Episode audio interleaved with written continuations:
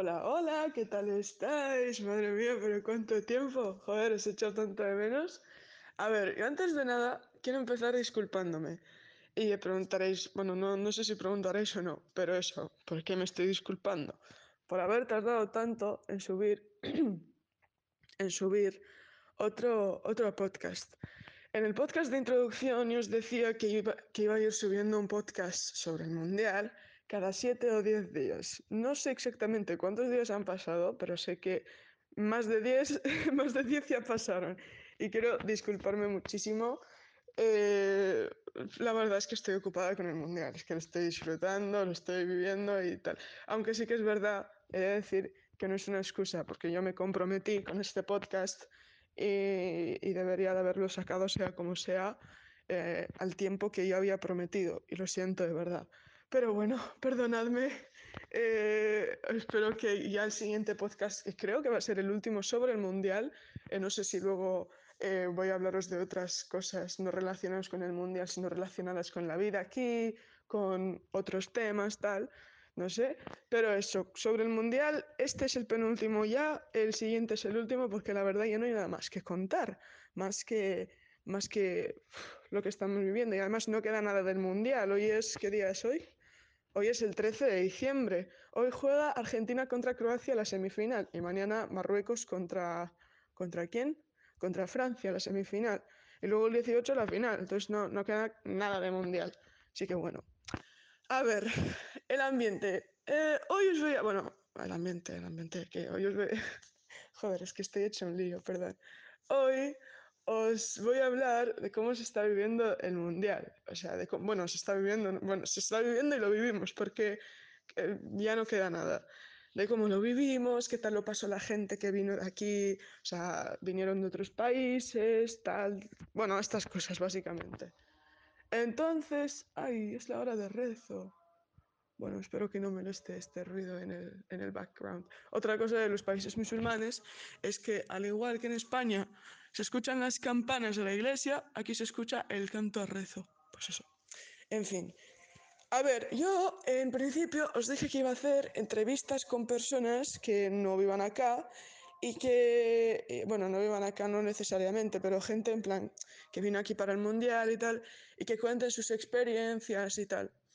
Las entrevistas no las pude hacer, eh, o sea, no, no pude grabarlas, no pude grabar sus voces, porque siempre que yo me encontraba con estas personas estábamos en sitios de mucha, o sea, de mucho, mucho, mucho ruido, o sea, sitios ruidosos, o sea, sea eh, estadios, bueno, estadios no porque no fui, pero eso, una, un, un festival, lo que sea, tal. Entonces era imposible grabar sus, sus voces, pero lo que sí que hice, que, que hice, joder, es que, ¿por qué estoy hablando así? Mira, tranquila, vale. Lo que sí que hice fue eh, preguntarles las preguntas, en plan, ¿qué os ha parecido el mundial? ¿Volveríais a Qatar? Tal. Y, y, y, sus respuestas apuntarlas en el móvil y así para poder a vosotros leer, leer, leeroslas y que, bueno, pues eso, os llevéis un poco la impresión de otras personas. Luego yo al final os daré mi opinión sobre este mundial y mi impresión sobre cómo han estado las cosas y tal.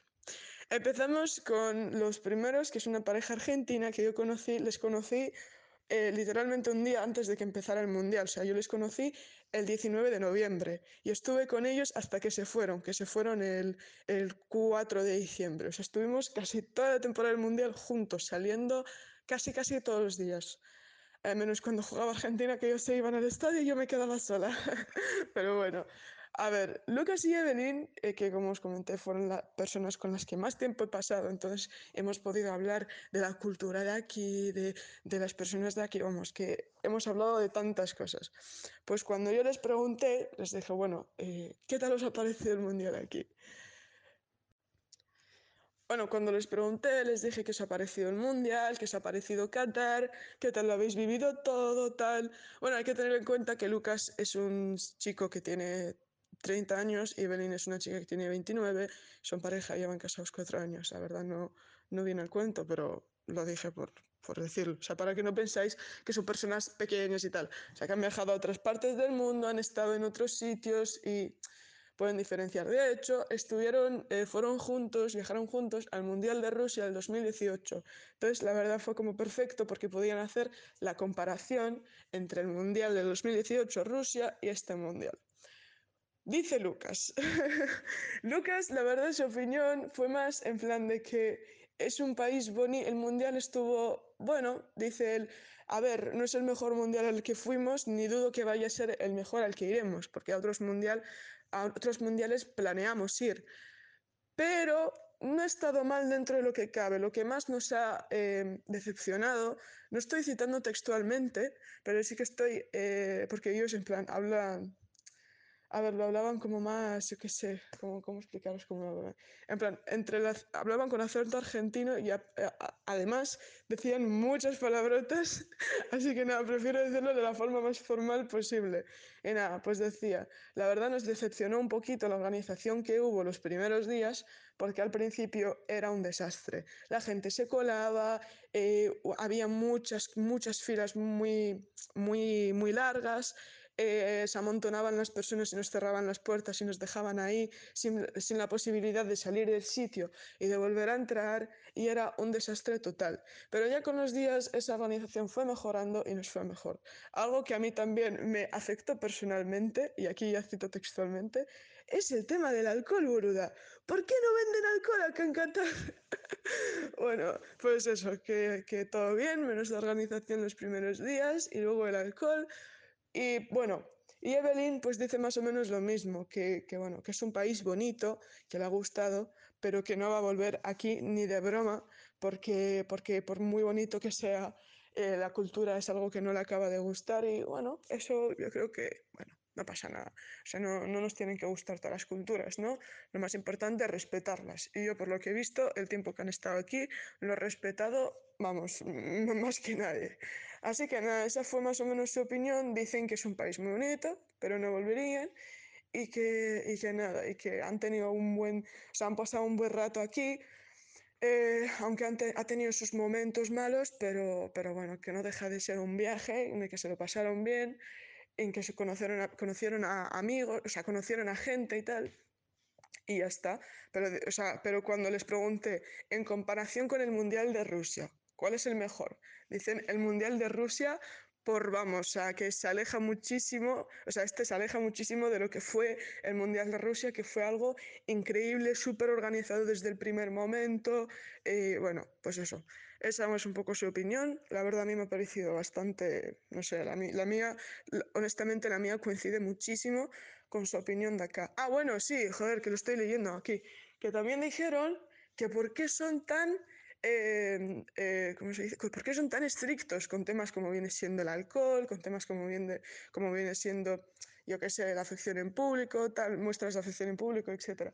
Entonces yo ahí les expliqué que por muy estrictos que les parezcan ahora, que conste que antes del Mundial eran mucho más estrictos, que ahora se ha relajado un poquito porque como vienen extranjeros, o sea, gente de fuera, gente de Europa, gente de América Latina, son gente que consume, gente que tal, entonces como se han dejado llevar.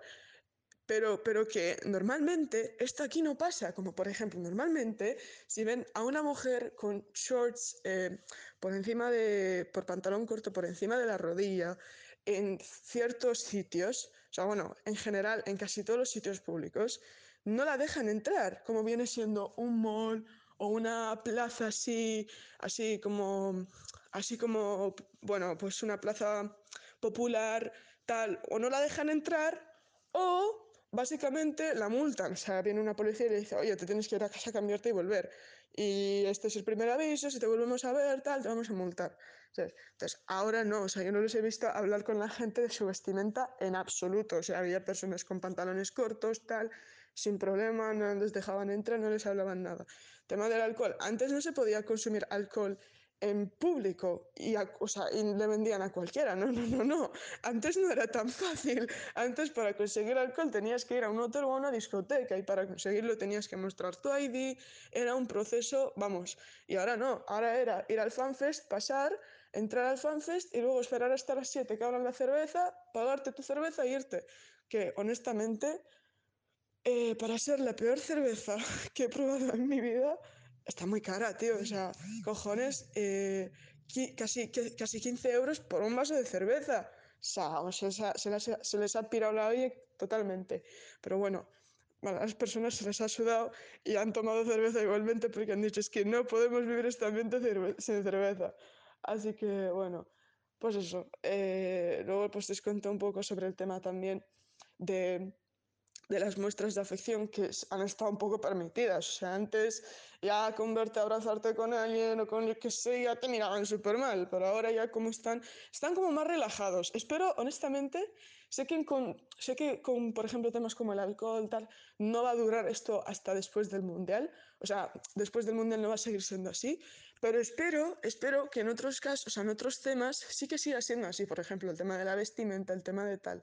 Porque la verdad es que no hace daño a nadie. Yo sé que es una cultura donde tal, pero tu cultura eres tú. ¿Sabes lo que te digo? En plan, eres tú, tú te vistes como, como quieres, te, te pones el hijab, te pones el niqab, te pones la valla, y eso ya es tu decisión personal. Pero que otra persona se ponga o se deja de poner, eso ya es su decisión. Y bueno, es que no me quiero adentrar mucho en el tema, pero, pero bueno, pero eso, que no sé, que espero que siga, siga siendo así y que no sea como algo temporal para el Mundial, que creo que es, que es o sea, sé que, que es eso, pero, pero bueno, espero que, yo que sé, caiga un milagro del cielo y, y cambie estas normas, ¿no? Bueno, aquí lo dejamos con Evelyn y Lucas. Vamos a ir con otro chico que se llama Kobe, que es un chico mexicano de, de 23 años. Sí, 23, ¿no? Sí, 23, perdón. No llevo las gafas y veo una mierda. Eso, es un chico mexicano de 23 años que es ciudadano estadounidense y, vive, en los Estados Unidos de, de América. Entonces le pregunté a Kobe, oye, ¿qué tal te pareció el Mundial de Qatar? Me dice Kobe, pues a mí me ha parecido un buen Mundial. La verdad, yo no he estado en otros Mundiales y no sé cómo funciona la cosa, pero este me ha parecido uno muy bueno. Tampoco te puedo, te podría dar como, tampoco te podría juzgar ni tal, porque como bien dije, no he estado en otros Mundiales y no sé cómo son. Pero la verdad, eh, creo que para ser un Mundial no está lo suficientemente trabajado. O sea, que no hay los suficientes agentes de seguridad, no hay los suficientes controles, hay muchas cosas que la verdad me han hecho en falta. Pero como bien dije, no en otros mundiales y no sé cómo funcionan. Igual todos los mundiales es así, son así. Igual este está más asegurado que los otros, igual este está menos. Entonces, hasta que no vaya a otros mundiales no voy a poder decirte un buen mundial o no, pero de la forma en la que yo lo he vivido, a mí me ha gustado muchísimo. La verdad, si podría quedarme unos días más, unos días más aquí, me quedaría, pero me tengo que volver a Estados Unidos a trabajar entonces, bueno, pues no, no me puedo quedar más. Pero eso, que me ha parecido un mundial fenomenal, lo he pasado en grande, he conocido a mucha gente. Bueno, sí que es verdad que lo que mucha gente repite es que han conocido a personas. Pero claro, cuando ves las personas que han conocido, apenas son gente de aquí, o son gente que igual que ellos han venido desde afuera a ver el mundial y a volverse a sus países, lo cual me parece gracioso, porque yo, por lo general, eh, mira que he viajado a muy pocos países que no sean los míos o donde yo viva, pero cuando voy a otros países suelo, me suele gustar conocer a gente del país para ya poder hablar con ellos, para tener un contacto allá, para, ¿sabes? Pero no, ellos, es que es increíble cómo argentinos han estado conociendo a mexicanos y mexicanos han estado conociendo a, yo qué sé, eh, marroquíes. Es increíble, pero bueno, en fin, pues eso, ha dicho, ha conocido a mucha gente, me lo he pasado en grande y ahora pues toca volver a los Estados Unidos y nada, y luego ya pues al final del mensaje dice, bueno, pues saludos, eh, prima, nos vemos en el Mundial del 2026, estás invitada, bla, bla, bla, bla, bla. Pues nada, gracias, Kobe. Vamos con otro chico mexicano. Eso sí, me estoy acordando ahora, lo que sí que tengo que comentar, antes de seguir con las valoraciones de otra gente, es que no hay muchos europeos. O sea, los pocos europeos que, que han estado aquí, como por ejemplo españoles, franceses, eh, ingleses, que no sé si se consider, si considerarían europeos o no, pero bueno, ingleses, eh, ¿qué, ¿qué, más países europeos? Uh, gente de Croacia, gente de Holanda, gente... No hay muchos, o sea, hay muy pocos. Muy pocos, muy pocos. Es que casi, casi, casi nadie. De verdad, los pocos que hay en su mayoría, el 80% son gente que vive aquí, en Qatar, o son gente que vive en los países del Golfo y se han venido hacia aquí. Pero es que yo no entiendo por qué no hay... A ver, sí que entiendo. Me imagino, me imagino... A ver, hay dos opciones. Una, que es el tema del boicot, que se ha estado haciendo por Europa, que a mí la verdad, eh, no sé, como que... Bah, la verdad que, o sea, no sé, no sé qué opinas sobre eso.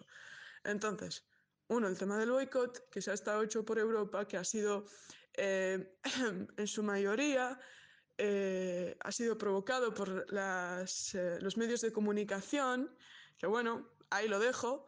Y luego, segundo, eso, la, segunda causa, creo yo, que es el tema de los precios, que los precios sí que es verdad que son muy caros. O sea, me parece una barbaridad que por un ticket de partido cueste 200 euros. Es que es una barbaridad, de verdad. Y ahora eh, y en FIFA no encuentras, es que en FIFA no hay. En FIFA, a no ser que hayas vendido, a, a, no ser que hayas comprado al principio de todo, cuando se estaban comprando en marzo, ahora un ticket de reventa te puede llegar a costar hasta 1.800 dólares sin exagerar. ¿eh? Es que hay gente que lo está vendiendo así. Es como, ¿pero qué os pasa? Y lo peor es que hay personas que lo compran, ¿sabes?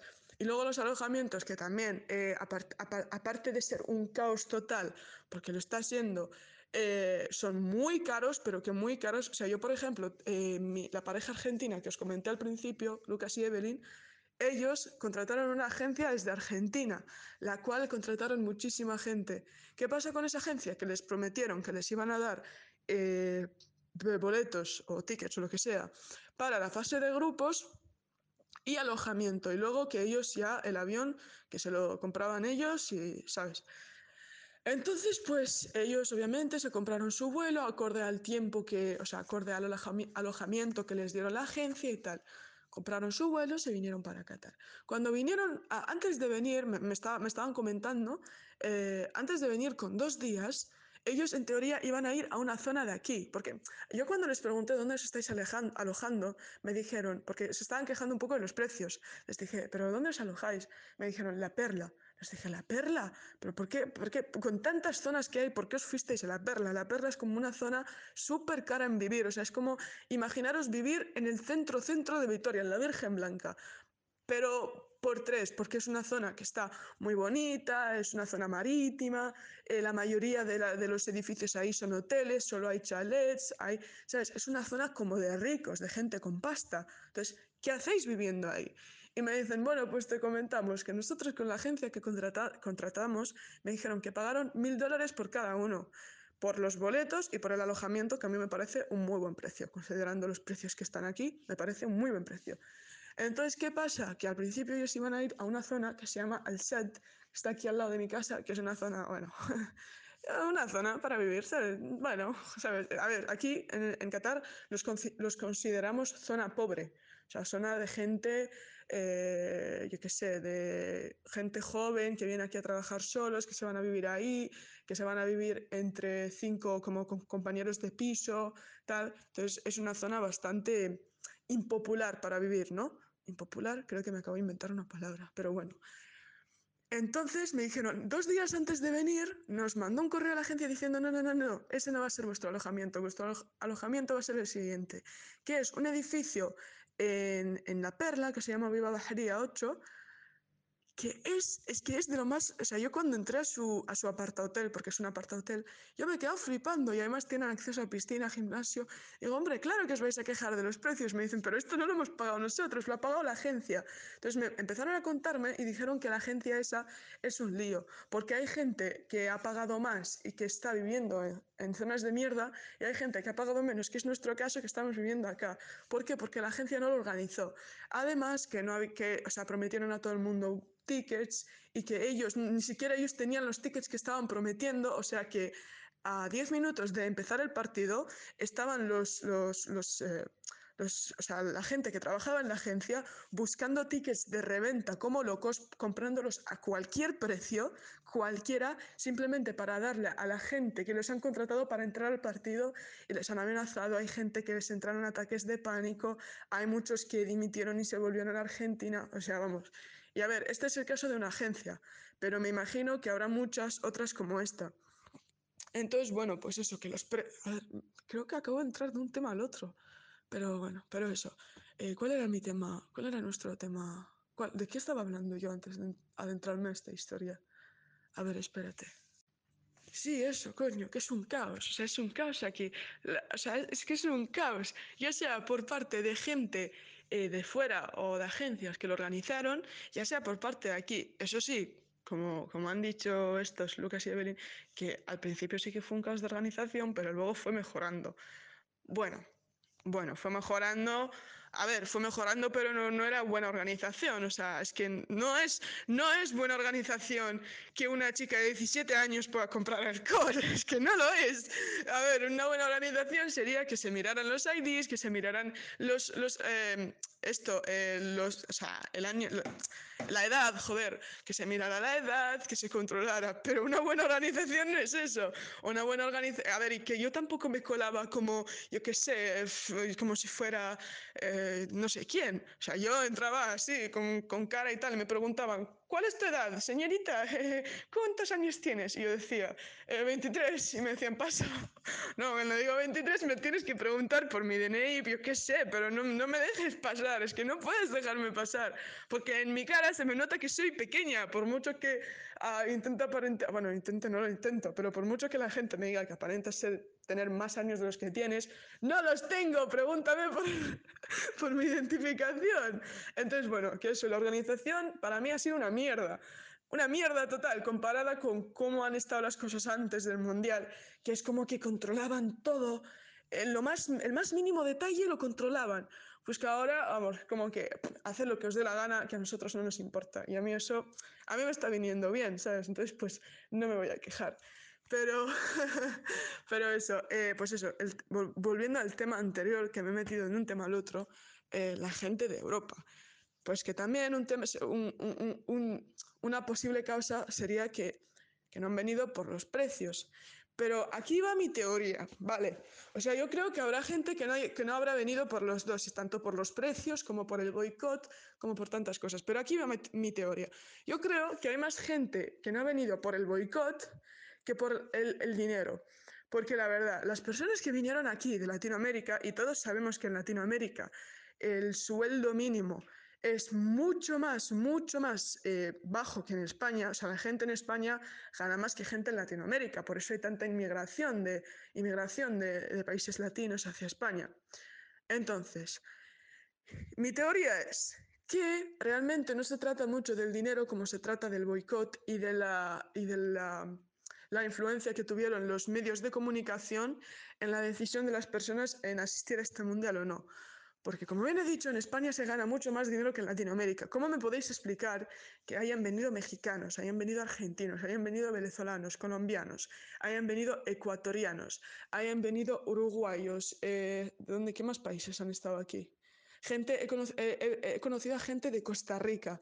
He conocido a personas. Espérate, me estoy acordando de los países, porque como son tantos.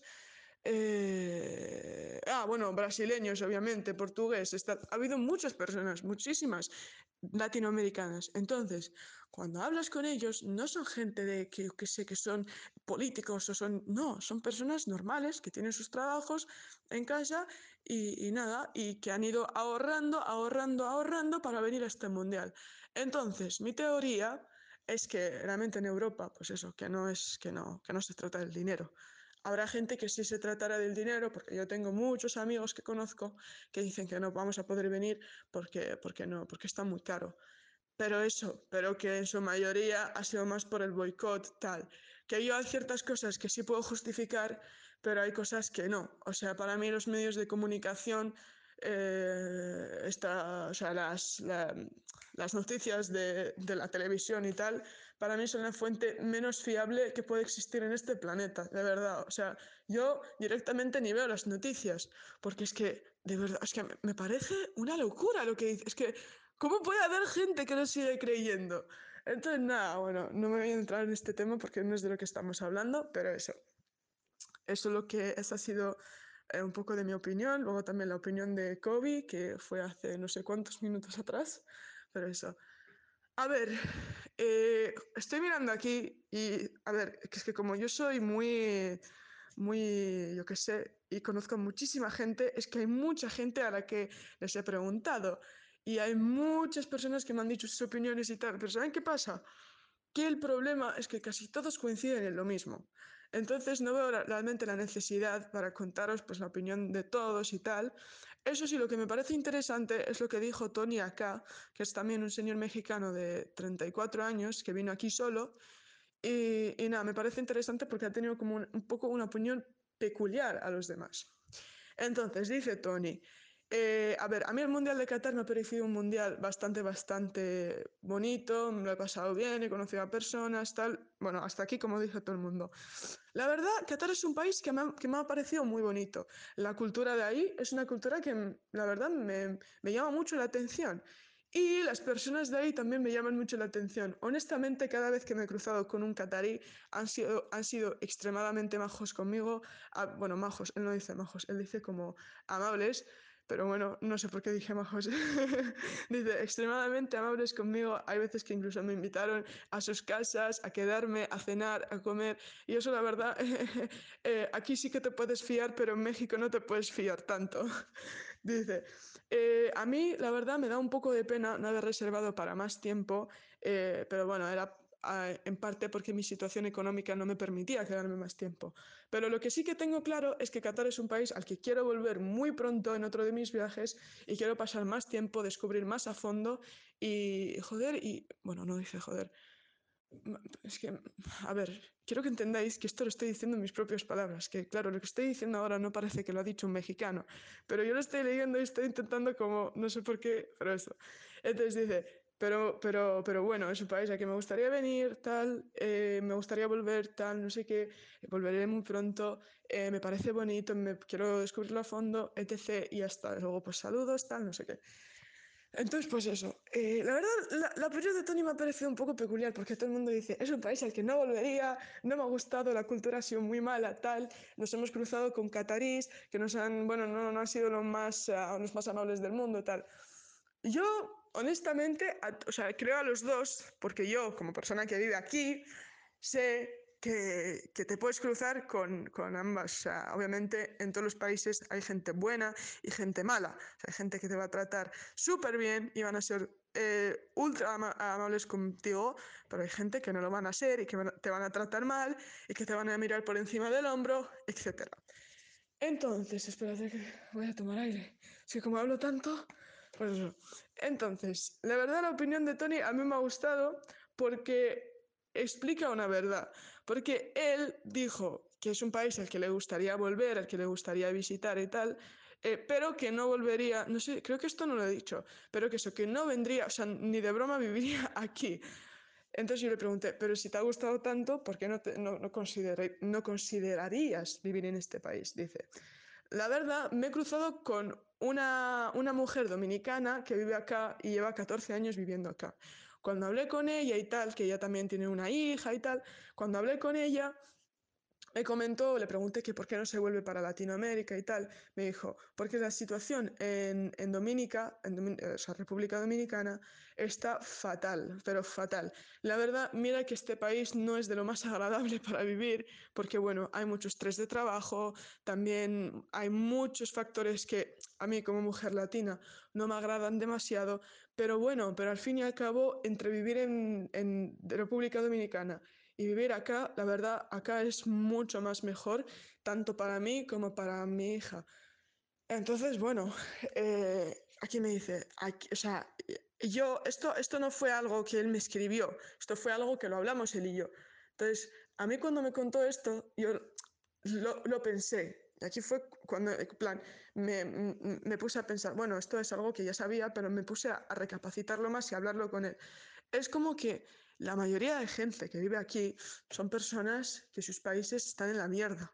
O sea, por eso tú no ves, no encuentras tantos españoles por aquí, no ves tantos franceses, tantos italianos, no hay tantos, eh, yo qué sé, eh, emiratos, bueno, porque ellos en sus países las cosas están bien, o sea, no tienen la necesidad, ya no sea la necesidad de emigrar, porque hay muchos españoles que emigran y se van a otros países, pero no tienen la necesidad de vivir en un país que no les agrada tanto simplemente para el futuro. tanto de sus hijos como el suyo, pero sobre todo de sus hijos.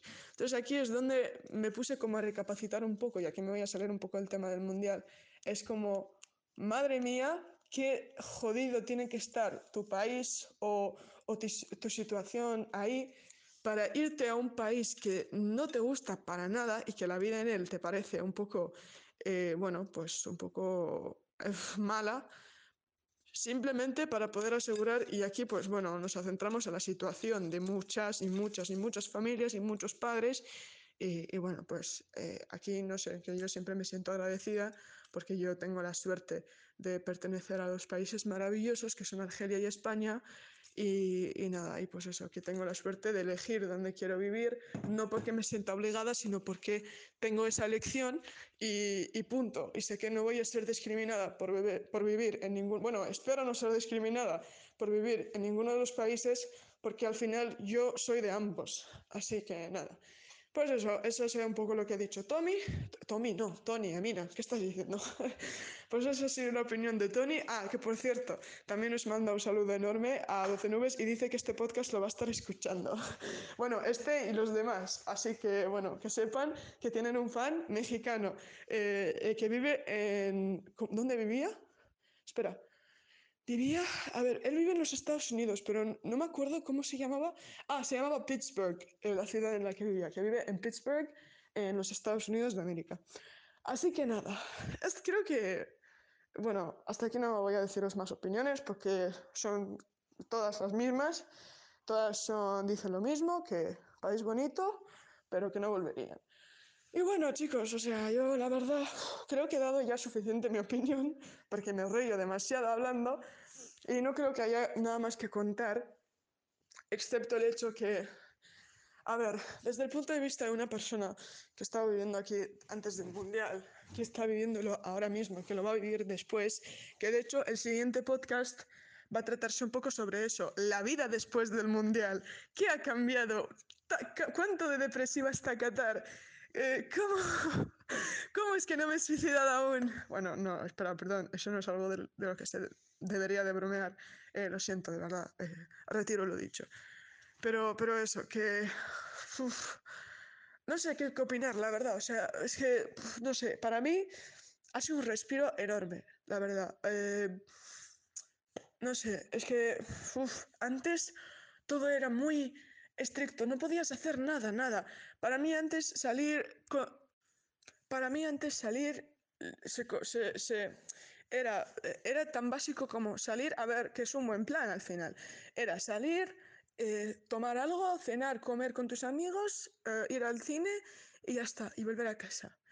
Y esa era la rutina, estudiar, estudiar, estudiar, salir un fin de semana, comer, cenar, que me parece que es la rutina de casi todo el mundo. Pero luego vienen las fiestas y cuando vienen las fiestas en España, en otros, en, por ejemplo, también en Argelia, tal, tú realmente puedes tener un respiro, tú puedes disfrutar, joder, de las fiestas, por ejemplo, las fiestas del Calderón, los puentes, que tenéis más puentes que vamos, aquí no tenemos. Aquí, cuando hay fiestas, es como, es, de verdad, es muy depresivo, nadie sale, todos están en sus casas, de verdad, es que es algo realmente muy triste, porque aquí la vida, incluso, no lo digo yo, incluso lo dice gente catarí, es una mierda, es, es como, es una vida muy, muy depresiva, muy, no sé, la verdad, es que no sé cómo, cómo describirla. Realmente no podéis entender de lo que estoy hablando hasta que no viváis aquí, ¿vale? Y hasta, y yo tampoco, o sea, cuando unos cataríes hablan, y unas catarí, mis amigas cataríes o mis compañeras en la escuela se ponen a hablar, yo es que yo, yo no lo entiendo porque les digo, a ver, es que tenéis todo el dinero del mundo, ¿por qué os estáis quejando? Ya me gustaría a mí tener el, el dinero que tengáis y creedme que todos mis problemas estarían solucionados. Eso es lo que pensaba. Luego cuando hablan dicen, sí, claro, el dinero de qué nos sirve.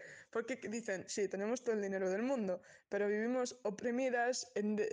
Es que, joder, es que de verdad me da mucha rabia, me da muchísima rabia ver cómo un país tan bonito se va a desperdiciar. Y no precisamente por, por, por, por la religión, no, no, no, es que no, no, no es la religión la que, la que, la que, la, la problemática aquí lo problemático o lo que está causando este problema tan tan, tan grande que está afectando a toda una sociedad es, bueno, a toda una sociedad, no, a una parte de la sociedad, porque según muchas, o sea, muchas catarís hablan, a quien más les afecta esto es a las mujeres. Bueno, a quien más no, a quien le afecta esto. A los hombres apenas les afecta. Entonces, ¿qué es la cultura? La cultura tan machista y la cultura que se aleja mucho del Islam.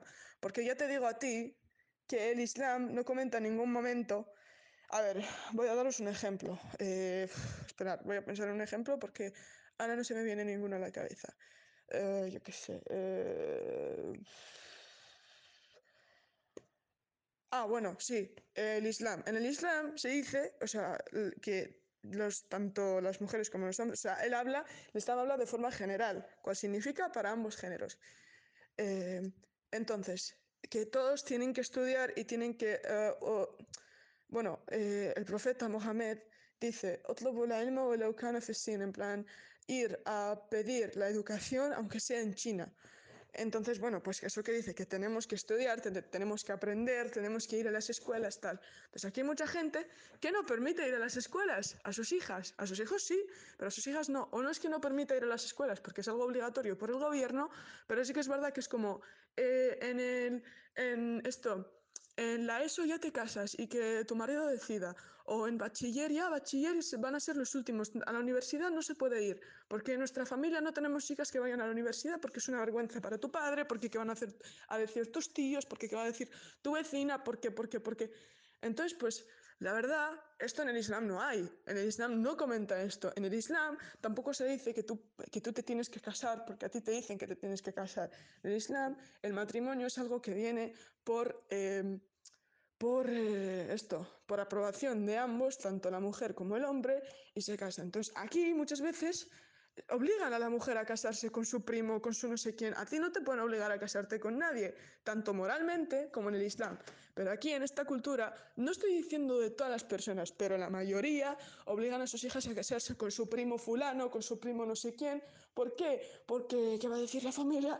Y nosotros nos tenemos que casar de nuestra tribu para que así nuestra tribu siga creciendo y no sé qué. Y son tonterías. Y me da mucha pena ver como un país tan bonito, con tanta y tanta y tanta riqueza natural, se da a desperdiciar por mentes tan vacías como las que tenemos aquí. Por mentes tan ignorantes. De verdad, es una pena, es una pena enorme.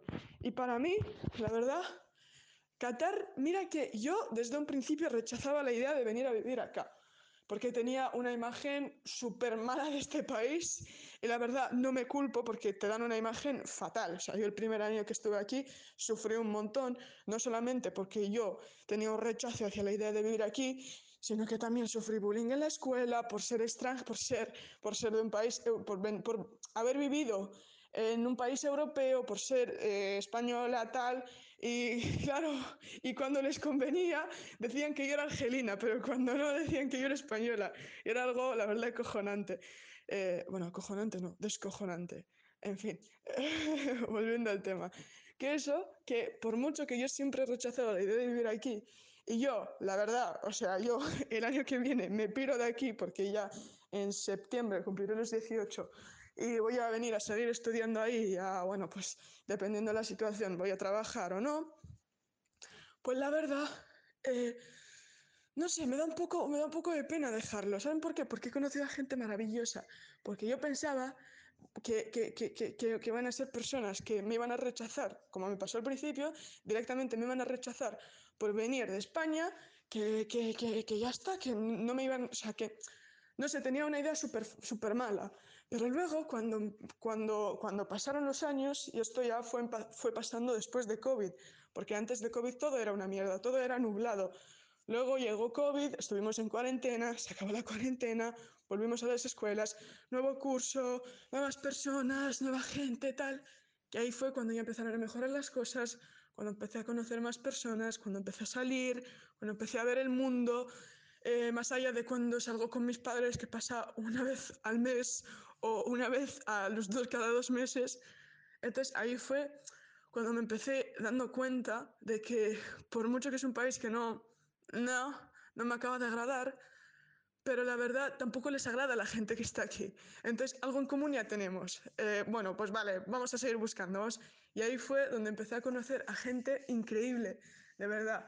Personas maravillosas, tanto gente de, otras, de otros países y de otras culturas como viene siendo Egipto, Argelia, Túnez, Marruecos, eh, Líbano, Jordania, Palestina, eh, Siria, eh, también. He conocido a muchas mujeres catarís increíbles. Eh, eh, Saud, Arabia Saudita, ¿qué más? Bangladesh. Bueno, hay muchas, de verdad, de todas las culturas. He conocido a gente maravillosa. Y ahí me fui dando cuenta de que no todos coinciden con lo mismo. Y la mayoría, la mayoría, de verdad, la mayoría, aunque lo tengan ocultado, están muy en contra de todo lo que les está pasando. Entonces, y, y, de verdad, y luchan a su forma, porque para mí, igual, yo qué sé, yo que vengo de Europa, para mí luchar, como estamos tan avanzadas y como el feminismo es algo muy, como que ha logrado tantas cosas, para mí luchar, para mí luchar ya no es ir a la universidad y decir, ah, mira, pues las mujeres también estudiamos. No, para mí luchar es otra cosa, es yo qué sé. Eh, eh, salir hacer una manifestación, como por ejemplo pueden ser las, manifestaciones del 8M, eh, ayudarle a una mujer si necesita ayuda, hay muchas formas. Pero para ellas aquí luchar contra la opresión, contra el patriarcado, es el, el, el, no dejar que su familia decida con quién se va a casar. El no dejar que su familia decida cuándo se va a casar, el no dejar que su familia decida lo que va a estudiar, estudiar ella lo que le dé la gana, lo que le salga del coño. Entonces, pues la verdad me parece, yo pensaba que eso era algo básico, porque para mí, a mí nunca, yo sé que a mí nunca me van a decir te vas a casar con este, o eh, oye, el año que viene ya te casas porque ya va siendo hora, o oye, tú no, eh, tienes que estudiar Tienes que estudiar, yo qué sé, tienes que estudiar eh, medicina para ser doctora porque qué vergüenza que nuestra hija no sea doctora.